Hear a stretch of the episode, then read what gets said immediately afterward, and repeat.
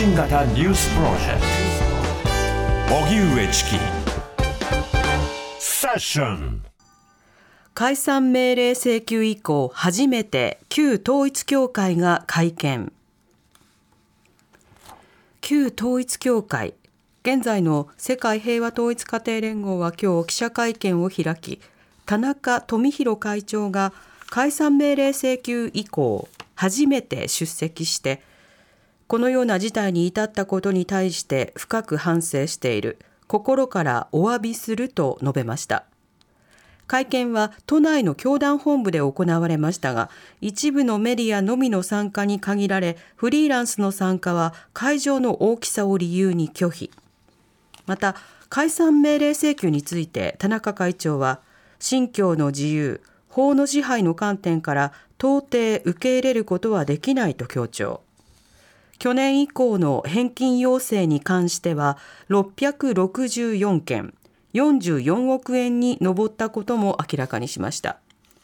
国会では教団側が財産を海外に移転させる恐れがあるとして財産を保全するための法整備について議論が行われていますがこれに対し田中会長は海外移転に関しては否定し供託金として国に最大100億円を預ける案を述べ制度づくりを国側に求めました。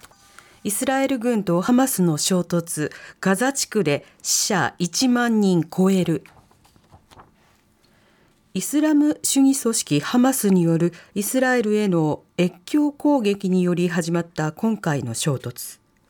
1ヶ月が経ちましたがハマスが実効支配するパレスチナ自治区ガザでの死者は1万人を超え、イスラエル側は1400人以上となっています。イスラエル軍はガザ地区で本格的な地上侵攻を進め、中心都市ガザ市も包囲。軍の報道官は、地上部隊が市の中心部に圧力を強めるため移動を続けているとしてガザ市での市街戦を本格化させる構えです。一方イスラエル北部とレバノン国境付近でも戦闘が拡大。イスラエル軍は6日レバノンからロケット弾およそ30発が発射され応戦したとしています。こうした中国連安全保障理事会は緊急会合を非公開で開催。フランスなどが人道的休戦を呼びかけましたがアメリカは戦闘の一時停止を求めるなど表現をめぐる溝は埋まらず一致した対応は取れませんでした。ビッグモーターめぐる保険金不正請求事件損保ホールディングスに立ち入り検査。ビッグモーターによる保険金不正請求問題で金融庁は損保ジャパンの親会社の損保ホールディングスに対しても立ち入り調査を始めました。これは鈴木金融担当大臣が今日の記者会見で明らかにしたもので立ち入り検査を通じて深みのある実態把握を進めていくことにしたと述べました。